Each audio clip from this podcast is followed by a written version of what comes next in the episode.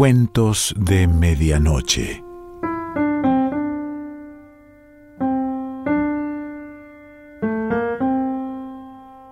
El cuento de hoy se titula Tifus y pertenece a Anton Chekhov.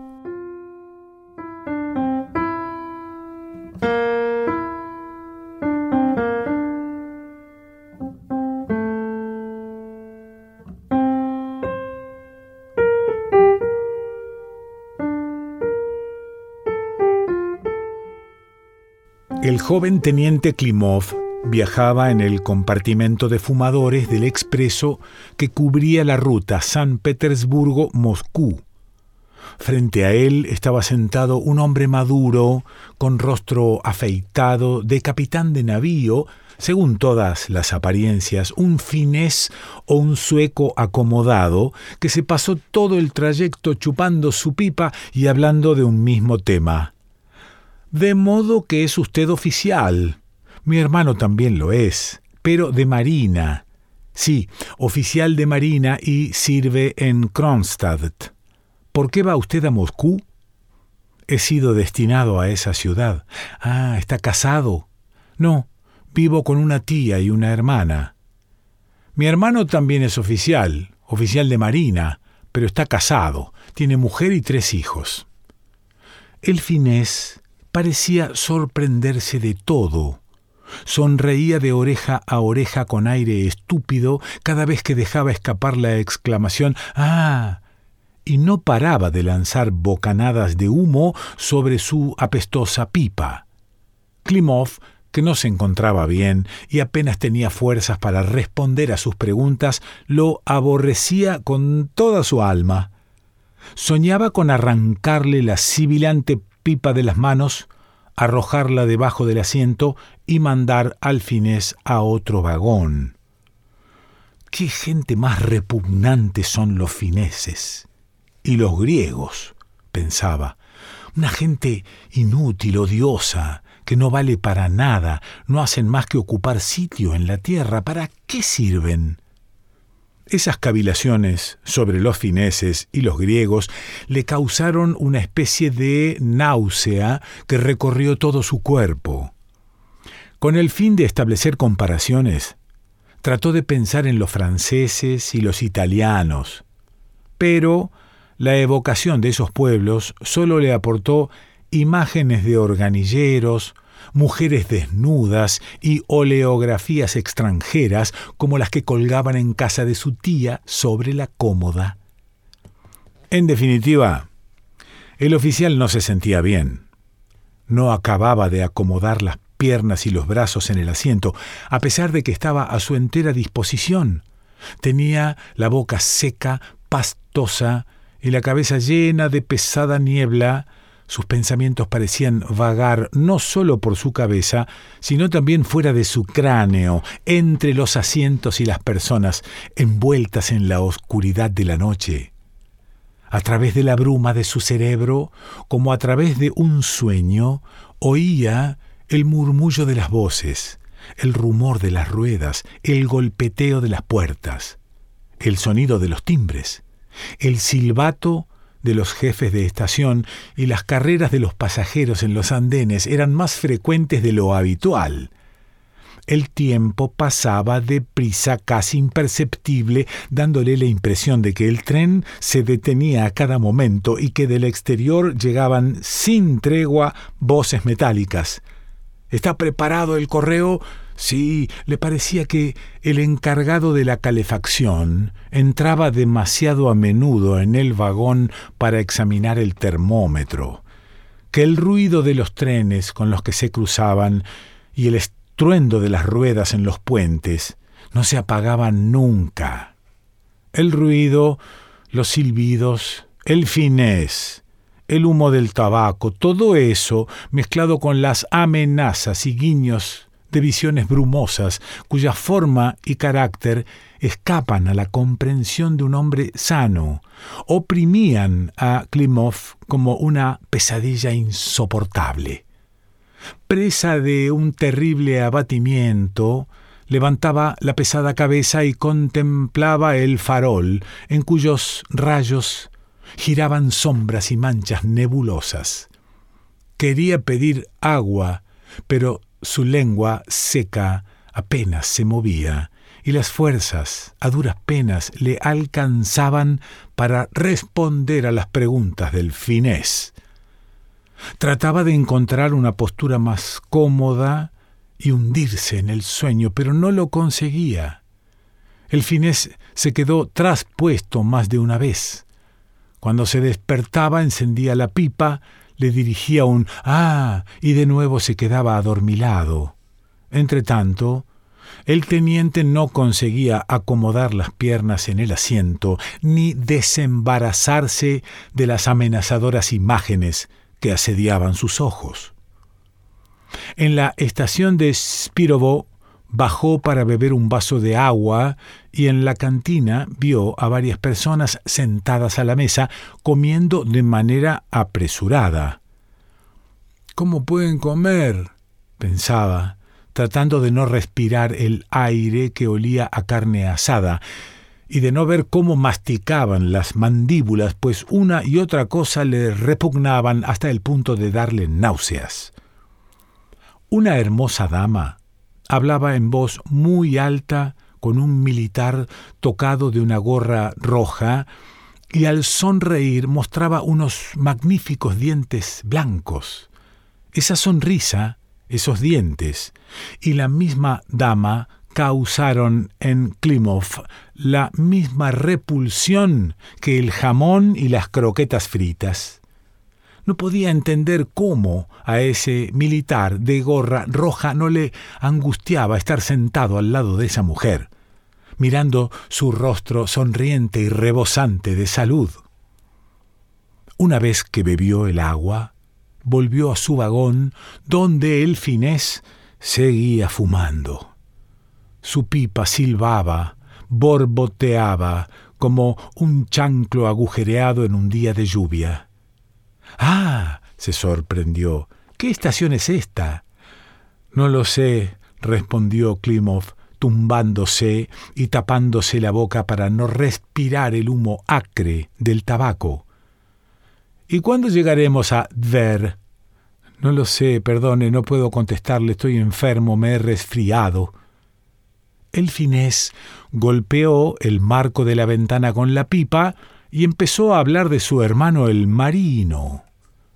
Klimov, sin escucharle ya, pensaba con pesar en su cómoda y mullida cama, en una garrafa de agua fría y en su hermana Katia, que tanta maña se daba para arroparle, tranquilizarle y darle de beber. Hasta llegó a sonreír cuando pasó fugazmente por su imaginación el recuerdo de su ordenanza Pavel, quitándole las gruesas y recalentadas botas y dejando un vaso de agua sobre la mesilla de noche. Tenía la impresión de que bastaría con acostarse en su cama y beber un poco de agua para que la pesadilla cediera su lugar a un sueño profundo y reparador. ¿Está listo el correo? dijo a lo lejos una voz sorda. Sí, respondió una voz debajo el pie mismo de la ventanilla. Era ya la segunda o tercera estación, desde Spirovo. El tiempo pasaba deprisa como a saltos y parecía que los timbrazos, los silbidos y las paradas no fueran a tener fin. Presa de la desesperación, Klimov hundió el rostro en un rincón del asiento. Se tomó la cabeza con las manos y de nuevo empezó a pensar en su hermana Katia y en su ordenanza Pavel, pero esas dos imágenes se entreveraron con las visiones nebulosas, giraron y desaparecieron. Su febril aliento, devuelto por el respaldo del asiento, le quemaba el rostro, mientras las piernas no encontraban acomodo y una corriente de aire, procedente de la ventana, soplaba sobre su espalda. No obstante, por grandes que fueran sus padecimientos, no tenía ganas de cambiar de postura. Un agarrotamiento angustioso como el de las pesadillas fue apoderándose poco a poco de él, paralizando sus miembros. Cuando se decidió a levantar la cabeza, en el vagón ya había luz. Los pasajeros se ponían las pellizas y echaban a andar. El tren se había detenido. Los mozos, ataviados con delantales blancos y una placa en el pecho, se arremolinaban entre los pasajeros buscando sus maletas. Klimov se puso el capote y salió maquinalmente del vagón detrás de los demás. Le parecía que no era él quien andaba, sino alguna otra persona, un extraño, y tuvo la impresión de que con él salían del compartimiento su fiebre, su sed y aquellas imágenes amenazadoras que no le habían dejado dormir en toda la noche. Recogió el equipaje como un autómata y tomó un coche. El cochero le pidió un rublo y veinticinco kopecks para llevarle a la calle Povalskaya, pero él no regateó y tomó asiento en el trineo con aire sumiso, sin hacer la menor objeción. Aún entendía la diferencia que había entre una cifra y otra, pero el dinero ya no tenía ningún valor para él. Una vez en casa, salieron a recibirle su tía y su hermana Katia, una muchacha de 18 años. Cuando le dio la bienvenida, Katia tenía entre las manos un cuaderno y un lápiz. Ese detalle le recordó que la joven estaba preparando el examen de maestra. Sin responder a sus preguntas y saludos, y con la única intención de atemperar el calor de la fiebre, Klimov se paseó por todas las habitaciones y cuando llegó a su cama se desplomó sobre la almohada el finés, la gorra roja, la dama de los dientes blancos, el olor a carne asada y las manchas centelleantes ocupaban su conciencia y le impedían saber dónde se encontraba y oír las voces inquietas que se alzaban a su alrededor. Al volver en sí, se vio en la cama, desvestido, a su lado distinguió a Pavel y una jarra de agua, pero ese descubrimiento no le proporcionó la menor sensación de frescor, de blandura, de comodidad. Lo mismo que antes, no encontraba postura para las piernas y los brazos. La lengua se le pegaba al paladar y oía el borboteo de la pipa del finés. Junto a la cama, empujando a Pavel con su ancha espalda, se afanaba un médico grueso de barba negra. Eh, no es nada, no es nada, joven, farfullaba. Todo va perfectamente, perfectamente. Así, así. El médico llamaba joven a Klimov, decía así en vez de así y sé en lugar de sí. Sé, sé, sé, comentaba, así, así, todo va perfectamente, joven, no hay que desanimarse. El discurso apresurado del médico, su cara rolliza y aquel condescendiente joven irritaron a Klimov. ¿Por qué me llama joven? gimió. ¿Qué familiaridades son esas? Váyase al diablo. Su propia voz le asustó. Era tan sorda, débil y cantarina que no había manera de reconocerla. Todo va perfectamente, perfectamente, balbuceó el médico, sin ofenderse lo más mínimo. No debe enfadarse, sé, sé, sé. En casa, el tiempo pasaba a una velocidad tan sorprendente como en el vagón. En el dormitorio la luz del día cedía su lugar a cada momento al crepúsculo vespertino. Parecía como si el médico, no se apartara de la cabecera, pues continuamente se le oía decir sé, sé, sé. En la habitación se sucedía un desfile ininterrumpido de rostros. Estaban allí Pavel, el finés, el capitán ayudante Yaroshevich, el sargento Maximenko, la gorra roja, la dama de los dientes blancos, el médico, todos hablaban, movían las manos, fumaban, comían. Una vez, a plena luz del día, Klimov llegó a ver al capellán de su regimiento, al padre Alexander, con una estola y el libro de oraciones en la mano. Estaba junto a la cama y murmuraba alguna cosa con una cara tan seria como Klimov no le había visto nunca antes. El teniente recordó que el padre Alexander llamaba amistosamente polacos a todos los oficiales católicos y deseando hacerle reír gritó Padre, el polaco Yaroshevich se ha marchado al campo. Pero el padre Alexander, hombre jovial y bromista, en lugar de reírse, se puso aún más serio e hizo la señal de la cruz sobre Klimov. Durante la noche, una tras otra, entraban y salían en silencio dos sombras. Eran su tía y su hermana. La sombra de la hermana se ponía de rodillas, rezaba. Al inclinarse ante el ícono, su sombra gris se doblaba también sobre la pared. El resultado eran dos sombras implorando a Dios. El olor de la carne asada y el de la pipa delfinés no se borraba, pero en una ocasión Klimov percibió el acre aroma del incienso. Atormentado por la náusea, se removió en el lecho y empezó a gritar El incienso. Llevaos el incienso.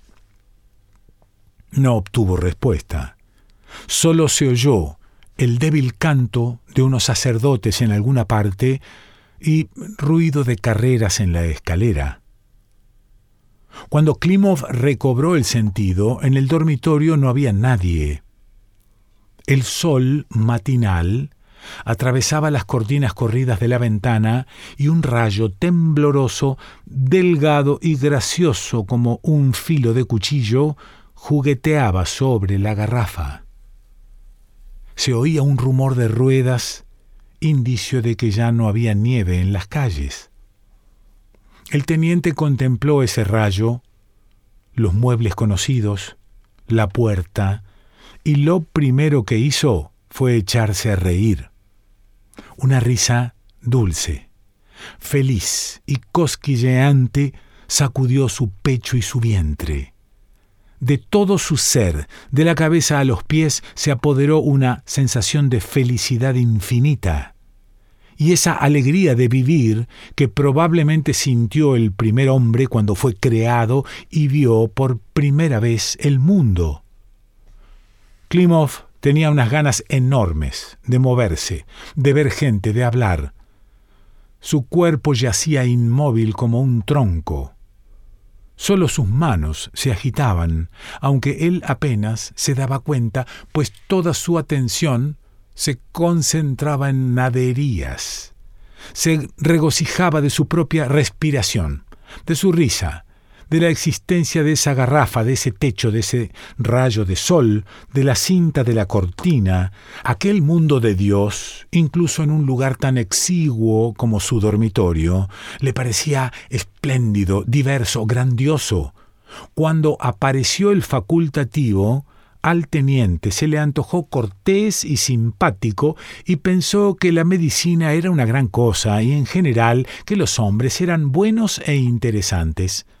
Sí, sí, sí, dijo el médico, todo va perfectamente, perfectamente, ya estamos curados, hace, hace. El teniente le escuchaba y reía con despreocupación. Se acordó del finés, de las damas de los dientes blancos, del jamón, y sintió ganas de fumar, de comer. Doctor, dijo, mande que me traigan un currusco de pan negro con sal y unas sardinas, el médico no le obedeció, tampoco Pavel. El teniente no pudo soportarlo y se echó a llorar como un niño caprichoso. Pequeñín, dijo el médico riéndose, mamá, a dormir. Klimov también rompió a reír y una vez que el médico se fue, se quedó profundamente dormido. Se despertó con el mismo regocijo y la misma sensación de felicidad. Su tía estaba sentada a un lado de la cama. Ah, tía, dijo con alegría, ¿qué he tenido? Tifus. Vaya. Pues ahora me encuentro muy bien, muy bien. ¿Dónde está Katia? Ha salido. Probablemente ha ido a algún sitio para el examen.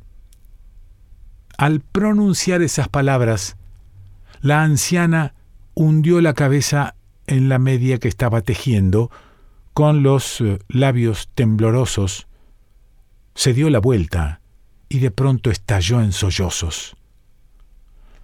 Presa de la desesperación y olvidando la prohibición del médico, exclamó Ah, Katia, Katia, nuestro ángel ya no está con nosotros, no está. Se le cayó la media y se inclinó para recogerla. En ese momento la cofia resbaló de su cabeza. Al ver su cabello lleno de canas y sin entender nada, Klimov sintió miedo de Katia y preguntó ¿Dónde está, tía? La anciana, que ya se había olvidado de Klimov y solo pensaba en su dolor, dijo Le contagiaste el tifus y murió. La enterramos anteayer. Esa terrible e inesperada novedad se apoderó por entero de la conciencia de Klimov, pero por horrible y violenta que fuera, no logró vencer la alegría animal que anegaba al oficial convaleciente. Lloró, rió y no tardó en enfadarse porque no le daban de comer. Solo al cabo de una semana, cuando, vestido con una bata y sostenido por Pavel, contempló el cielo encapotado de ese día de primavera y escuchó el ruido desagradable de unos viejos raíles que alguien transportaba por la calle. Sintió que el corazón se le encogía de dolor. Se echó a llorar y apoyó la frente en el marco de la ventana. ¡Qué desdichado soy! balbuceó. Dios mío, qué desdichado y la alegría cedió su lugar al tedio de la vida cotidiana y a un sentimiento de pérdida irreparable.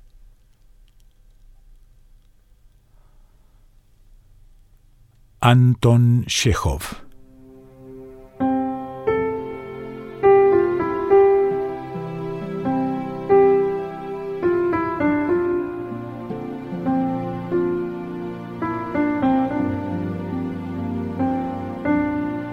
Cuentos de Medianoche.